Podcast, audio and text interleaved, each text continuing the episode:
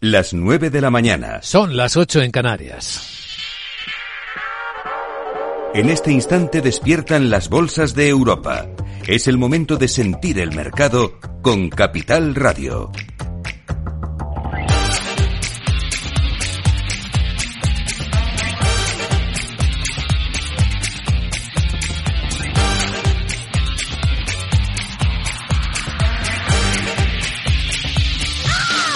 Abajo empieza el mercado en España con recortes de dos décimas. El IBEX cae 19-20 puntos, abren los 10.119. Dentro del IBEX 35 en este primer instante de negociación, ¿qué es lo que pasa para que baje el índice? Pues lo que pasa es que Amadeus, Ferrovial, Bankinter están bajando más del 1% y que casi la mitad de los componentes del IBEX están bajando aunque en menor proporción ninguna subida fuerte. Los mayores rebotes, aunque hay tres por encima del 1%, son de Grifols, Laboratorio Robi y AENA. ¿Cómo abren Sandra las otras bolsas de Europa? Pues tenemos una apertura bastante tranquila. En el caso del Eurostock 50 está el índice prácticamente plano en 4.856 eh, puntos. La bolsa de París abre con subidas del 0,12%, un poquito más la bolsa italiana, 0,26% de repunte. Miramos también la londinense después de esa caída en el índice GFK de confianza de los consumidores. Sin embargo, el FT100 está subiendo, el que mejor se comporta ahora mismo con un repunte ya de casi un 0,4% y la bolsa alemana tras esa confirmación de bajada de su PIB de contracción en el cuarto trimestre del año pasado, el DAX abre muy plano con ligeras subidas hasta 17.379. Pues están bajando los bonos, la renta fija baja de precio, repuntan sus rendimientos, por tanto en dirección contraria. En el caso del bono español a 10 años, la rentabilidad está ahora mismo en el 3,34%. Miramos la evolución de los futuros, el continuo, el del SP500 eh, muy plano en 5.098, el del Eurostock 50 lo mismo, es que no están haciendo nada, está en 4.866 y el futuro del IBEX 35, este está un poquito peor, bajando 37 puntos hasta 10.130. Hay estabilidad en los mercados de divisas, el euro dólar ahora mismo en las pantallas de XTV se cambia por 1,0829 dólares por euro. Estamos observando cómo sigue fuerte el Bitcoin, pero no tanto como los días atrás. Aún así, está rozando los 51 mil dólares. Estamos observando también en las materias primas cómo hay un poquito de corrección de precios. Baja el gas natural de nuevo, baja el petróleo, el West Texas americano está en 78 dólares 40 centavos y el Brent del Mar del Norte está en Londres ahora mismo en 83 dólares 20 centavos.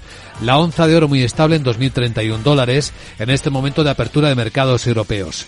En el que, por cierto, tenemos una última hora de información que vamos a actualizar en directo desde Valencia por la tragedia del incendio de los dos edificios en la capital de la comunidad valenciana. En directo con Paco Lloret, con nuestro director en Valencia Capital Radio. Buenos días, Paco. ¿Qué es lo último eh, ahí? Pues. Hola, ¿qué tal, eh, Luis Vicente? Eh, tenemos una última hora porque han comparecido hace unos minutos el presidente de la Generalitat Valenciana, Carlos Mazón, la alcaldesa de la ciudad, María José Catalá, la delegada del Gobierno en la Comunidad Valenciana, Pilar Bernabé, y la ministra Diana Morán. Lo más destacado es que se han identificado 14 personas desaparecidas. Por cierto, personas algún caso de diferentes nacionalidades, lo cual dificulta todavía más la localización. Esta cifra eh, va a cambiar, según ha manifestado tanto la alcaldesa como la delegada del gobierno. De momento, los bomberos no pueden entrar en el edificio, están esperando el momento adecuado con las máximas garantías para entrar y lo harán acompañados de la policía científica. Ahora mismo se tiene confirmados que hay 15 heridos, de los cuales 7 eh, son bomberos, y ingresados solo quedan seis personas eh, y cinco de ellos son bomberos. Por tanto, de los 15 heridos, nueve han sido dados de alta. Y también se confirma la suspensión de los actos oficiales en toda la comunidad valenciana. Se ha insistido mucho en que tanto Generalitat como Ayuntamiento van a facilitar a todas las personas que han perdido absolutamente todo una serie de medidas de ayuda, tanto económicas como administrativas, para facilitar los trámites. Y al mismo tiempo se ha expresado el agradecimiento a los bomberos y fuerzas del Estado, como también los miembros de la unidad militar de emergencias. Por tanto, ahora mismo la noticia es que eh, las víctimas están sin identificar y que eh, se está pendiente de entrar en el, eh, en el edificio, que ahora mismo se necesitan las máximas garantías. Pero el edificio, por cierto, sigue en pie ante posibles rumores de que, de que pudiera venirse abajo, pero eso de momento ha quedado descartado. Esta es la última noticia desde Valencia. Pues gracias, Paco Lloret, por esta información rápida sobre el terrible incendio de, este edificio en Valencia. Seguiremos informando. En Capital Radio estamos en la apertura de los mercados. A continuación, los protagonistas.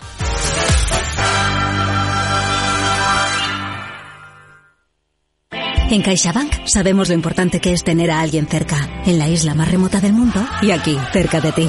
Por eso estamos presentes en más de 2.000 municipios para promover la economía rural. Impulsamos el empleo de los jóvenes con la formación profesional dual y apoyamos a los emprendedores con más de 100.000 microcréditos al año. CaixaBank, tú y yo, nosotros.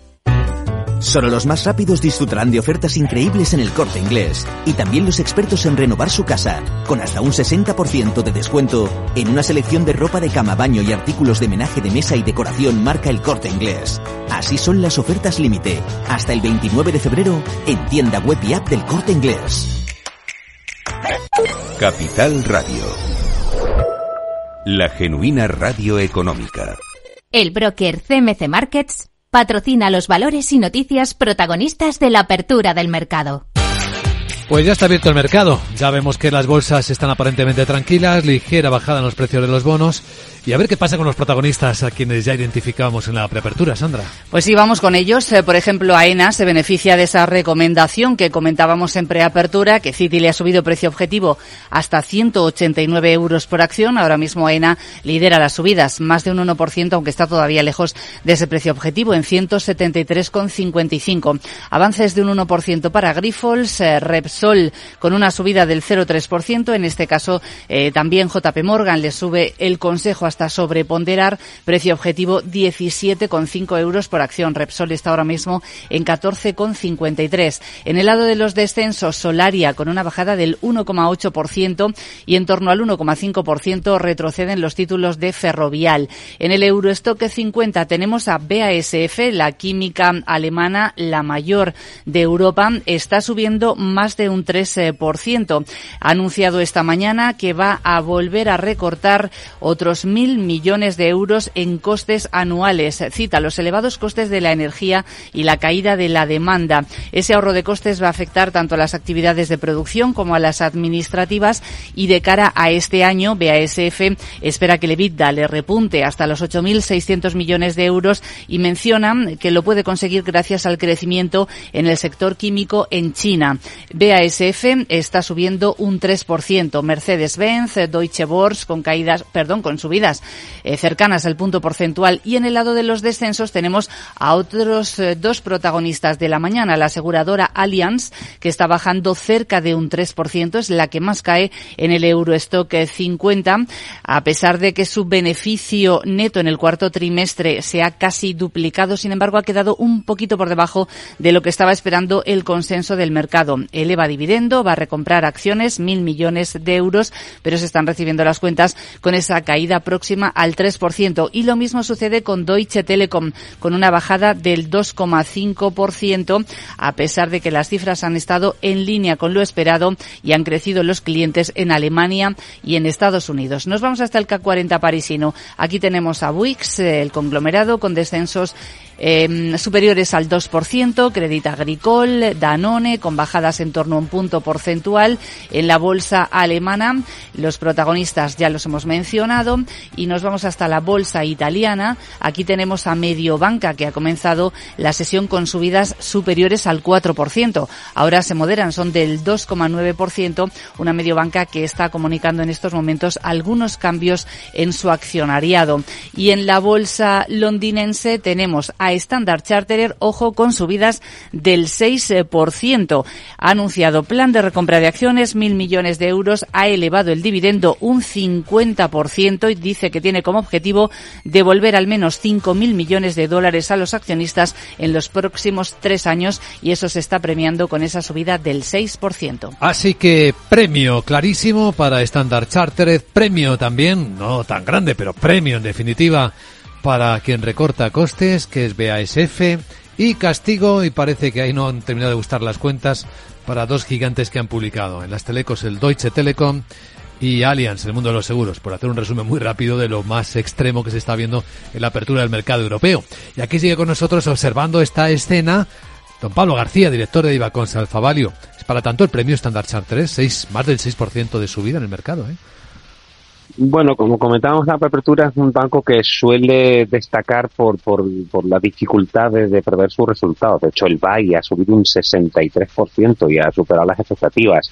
Eh, la propuesta de vivienda también ha sido bastante jugosa con ese crecimiento que comentaba Sandra y el programa de recuperaciones propias de, de Billion, además incluso han dado unas perspectivas saludables para 2024 y 2026 a nivel de beneficios operativos, creciendo un 5 o 7%. De verdad que era uno de los bancos más tocados, ¿no? Por lo tanto, bueno, eh, quizá sorprende esa subida tan tan importante, pero los resultados sí que es verdad que, han superado las expectativas. Y todo lo contrario sucede, Pablo, con Allianz y con Deutsche Telekom, en los dos casos con caídas superiores al 2%. ¿Qué, se puede estar, ¿Qué pueden estar penalizando ahí los inversores? Sí, ahí me ha sorprendido más, porque yo creo que los resultados de Deutsche Telekom se merecían algo más. Lo que pasa es que ya lo estamos viendo con Telefónica prácticamente mínimos del año y no hay apetito por las telecom. Eh, las ventas han superado las estimaciones del consenso. En el caso de Deutsche Telecom, 29,37 billón euros. Eh, el EBITDA ha estado prácticamente en línea, el beneficio neto un poquito mejor. E incluso lo que bien has comentado, el sólido crecimiento de clientes en Alemania y, en Estados Unidos, ¿no? Por la parte de T-Mobile, la verdad es que las cifras siguen siendo muy brillantes y también el free O sea que, bueno, las palabras del propio CEO de Team eh, Hodges que, que se ha mostrado satisfecho optimista, que con el 2,5% eh, no me lo esperaba. Y en el caso de Allianz, bueno, eh, la verdad es que por donde lo queramos pillar, porque los dividendos también han sido superiores a lo previsto, el tema de gestión de activos bien, el beneficio operativo eh, 3,77 billones más 17% ha superado literalmente las estimaciones del consenso. Y el beneficio neto creciendo un 32 para nosotros queda en línea con lo previsto, un poquito por debajo con solvencia, o no sé, podemos poner la pica de donde queramos, pero para nosotros incluso la CIA que, ha dado son bastante razonables. Quizá ahí es donde el beneficio operativo 13,8, 15,8 han dado una hojilla muy amplia y el consenso está más en la parte alta, en 15,5. Pero insisto, quizá, bueno, una toma de beneficios después del atracón que vamos diciendo. Bueno, los mensajes de BASF eh, de que va a seguir recortando costes eh, se están tomando eh, bien con esas subidas cercanas al 13%. ¿Le gusta esa política de recorte de costes? aunque también lo que deja entrever es que la situación no es demasiado positiva, ¿no? Correcto, por eso comentamos en la entradilla, una de cal y otra de arena. Los resultados no son buenos, caen las ventas un 18 y quedan claramente por debajo de las estimaciones. También a nivel de vida ajustado cayendo un 6% y también por debajo de lo previsto. En EBIT, pérdidas netas de 1,59 billón. Es decir, los resultados no podemos catalogarlos de buenos, pues decía una de cal y otra de arena, porque es verdad que anuncia ese plan de ahorro de costes de mil millones de euros y bueno, insisto, sí, son, son razonables, son las medidas que tiene que tomar, pero el mercado, como está en esa senda optimista, en ese, en ese modo optimista, pues se ha quedado con la parte buena de una publicación bastante lista.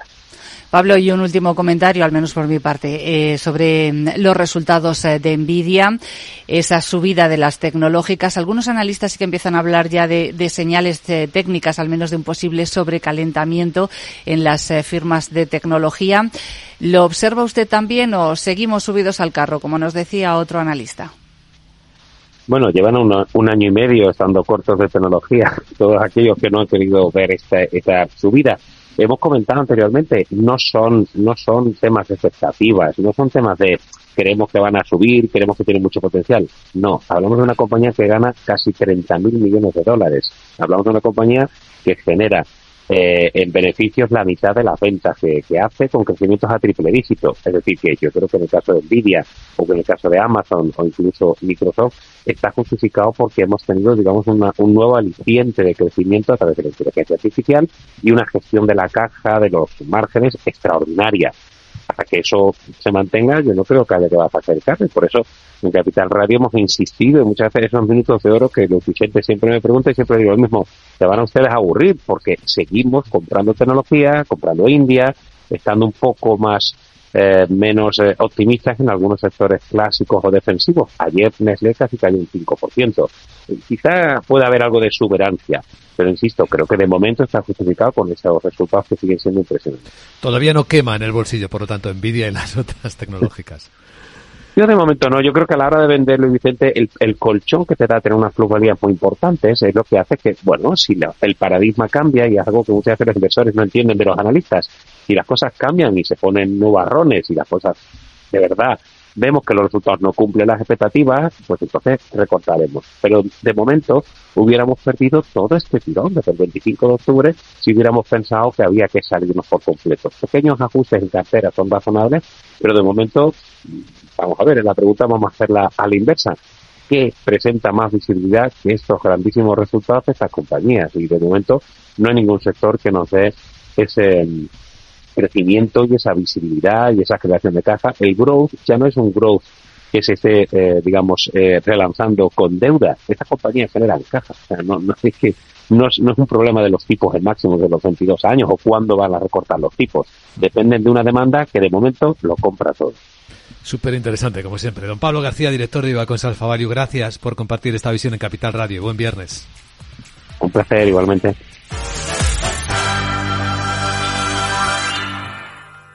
El broker CMC Markets ha patrocinado los valores y noticias protagonistas de la apertura del mercado.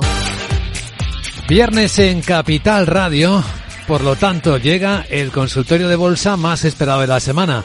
En un cuarto de hora, con Alberto Iturralde, analista independiente, responsable de operativa DAX. Ya sabes que si deseas preguntarle, puedes escribirnos a oyentes o dejar tu pregunta grabada en el WhatsApp de Capital Radio con tu voz en el 687 050 600.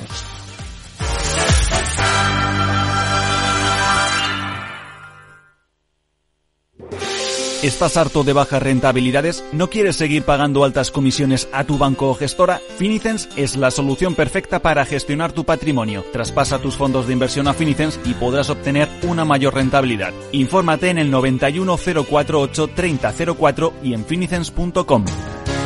Finicens, especialistas en inversión indexada.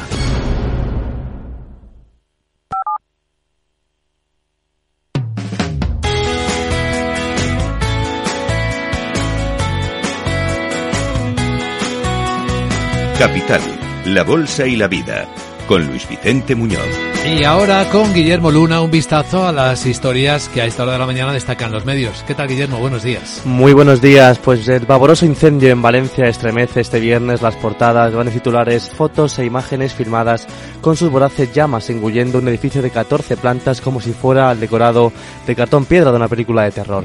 Y aunque lo haremos abordar al final del resumen de prensa, hoy este suceso también copa toda la atención e importancia de las redes sociales con imágenes y vídeos del edificio en llamas y de la gran labor que ha ejecutado el equipo de bomberos valenciano y la UME rescatando a personas encerradas. La más sonada, la pareja de un padre y una hija que llegaron a estar hasta más de una hora atrapados muy cerca de las llamas.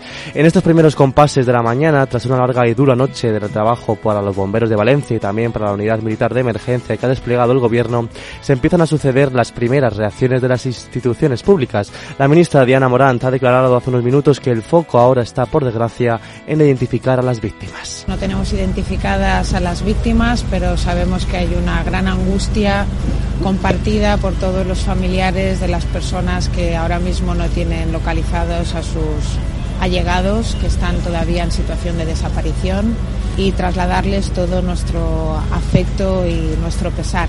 Por su parte, la alcaldesa de Valencia, María José Catalá, pide prudencia con las cifras de fallecidos que hasta el momento ascienden a cuatro y comenta los siguientes pasos que van a dar las fuerzas de emergencia en el edificio calcinado. Lo que está ahora trabajando es cuándo se accede al edificio. Ayer hubo un momento en el que se dejó de poder estar dentro del edificio por el peligro que había en la estructura y por tanto ahora lo que se ha decidido por parte del equipo técnico de bomberos es en qué momento se está eh, sobrevolando el edificio con drones, eh, con algunas grúas y están asegurando la estabilidad para ver en qué momento pueden acceder al interior del edificio y cómo van a acceder. Por tanto, no podemos variar eh, las cifras que les dimos ayer. Y el presidente autonómico Carlos Mazón hace balance de los heridos de esta tragedia con una gota de esperanza.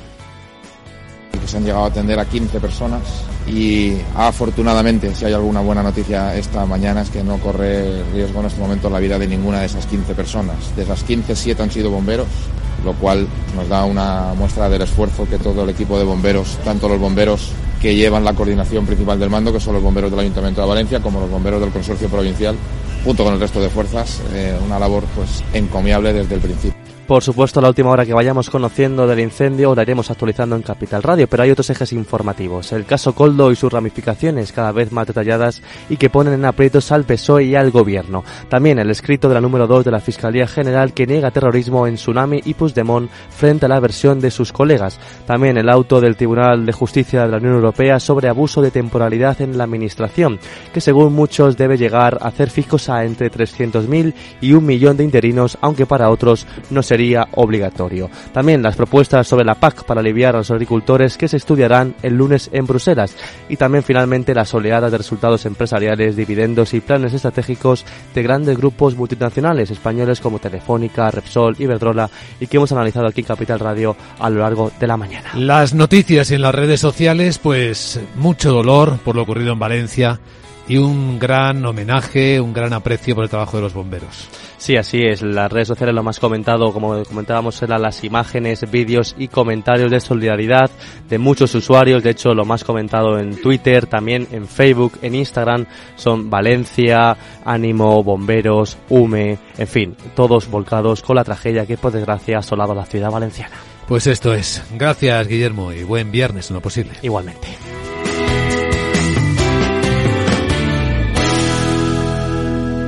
Capital, la Bolsa y la Vida, el programa de radio que despierta la economía, con Luis Vicente Muñoz. Volvamos a los mercados, vamos a ver qué está pasando de la mano de XTB, de sus pantallas, de sus datos y de Joaquín Robles, que, que está aquí conectado con nosotros en directo. ¿Qué tal Joaquín? ¿Cómo estás? Buenos días. ¿Qué tal Luis Vicente? Buenos días. ¿Qué tal está el viernes mirando en perspectiva los mercados?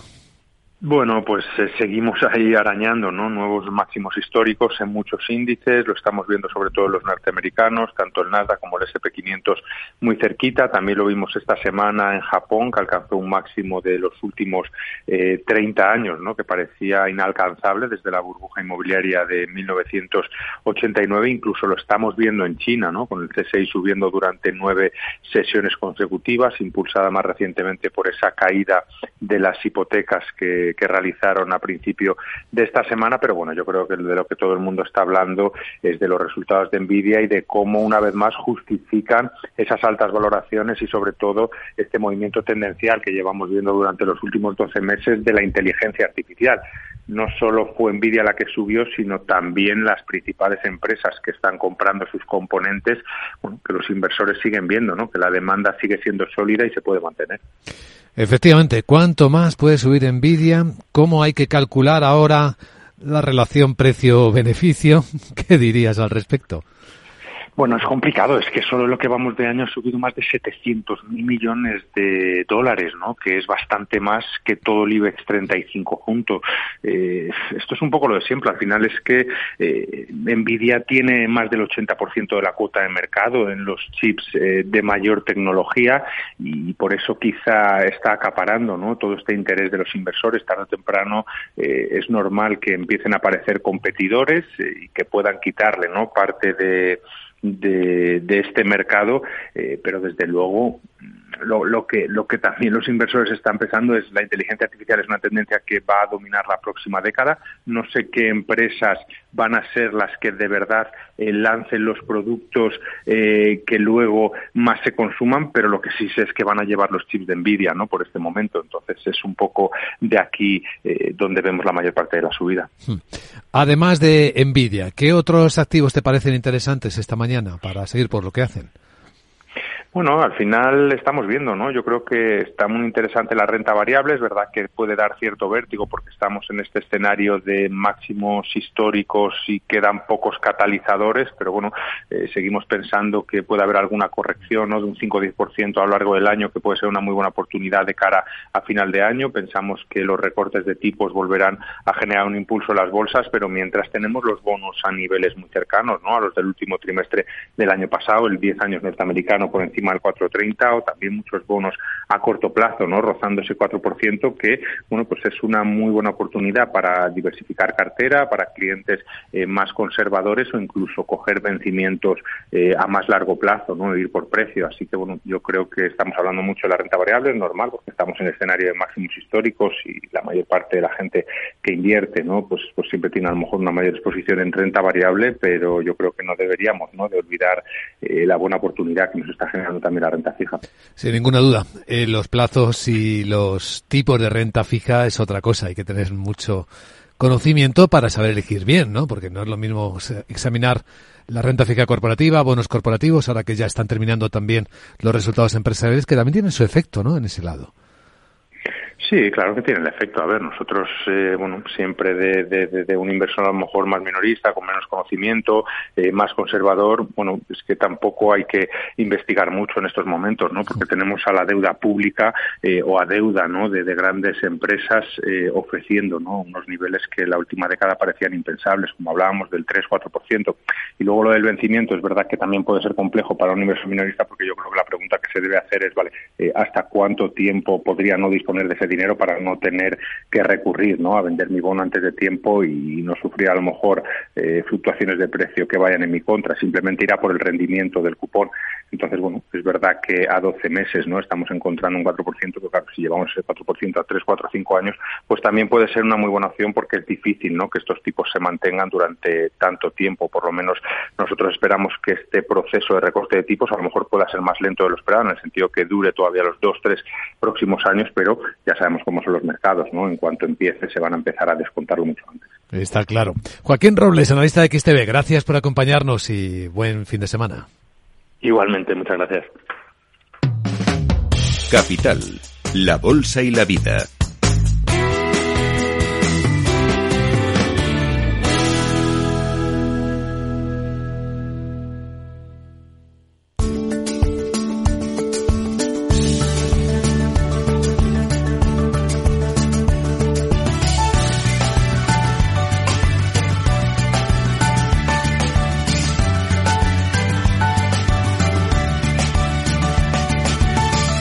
1785 motivos por los que hasta un noruego querría ser español. Motivo globalizado. ¿A que no sabes cuál fue la primera divisa internacional aceptada por todos los estados para el comercio mundial? Ni idea. ¿Monedas de oro? Pues fue de plata. El real de A8 español fue la primera divisa internacional aceptada por todos los estados para el comercio mundial. Una moneda, también llamada dólar español, que tenía un valor de 8 reales y que fue acuñada desde 1497. ¿El dólar español? ¿Y se utilizó mucho tiempo? Cerca de 400 años, hasta el siglo XIX, y se aceptaba en todo el mundo, desde Europa y América hasta en lugares tan lejanos como China o Australia. Entonces, ¿el dólar de Estados Unidos procede de una moneda española? Así es. El dólar español fue la primera moneda de curso legal en los Estados Unidos y la base para el actual dólar americano que aún mantiene el símbolo español de las columnas de Hércules. Ni me lo imaginaba. Pero el real de A8 español también fue antecesor del dólar canadiense, de numerosas monedas hispanoamericanas, de Filipinas y hasta del yuan chino del libro 1785 motivos por los que hasta un noruego querría ser español.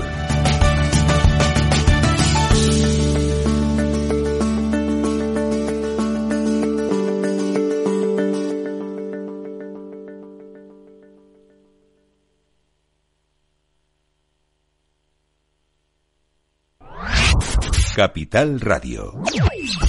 Siente la economía. ¿Nuevo invirtiendo en bolsa o ya eres todo un experto? Lo mejor en cualquier caso es hacerlo con XTB, tu broker. Compra acciones y ETFs de cualquier mercado y sin comisiones hasta 100.000 euros al mes. Accede además a la mejor formación en español. Entra en xtb.com, la inversión pensada para todos. A partir de 100.000 euros al mes, comisión del 0,2%, mínimo 10 euros. Invertir implica riesgos. Capital Radio, Madrid, 103.2. Los viernes en Capital Radio te proponemos descubrir y comprender las estrategias de empresas con éxito que servirán de inspiración y ejemplo para la tuya. Escucha Metaempresas, un programa presentado por Andrés Arenas con la presencia y los consejos de expertos en distintas áreas y profesores de reconocida trayectoria. Todos los viernes a las siete y media de la tarde, Metaempresas, Capital Radio.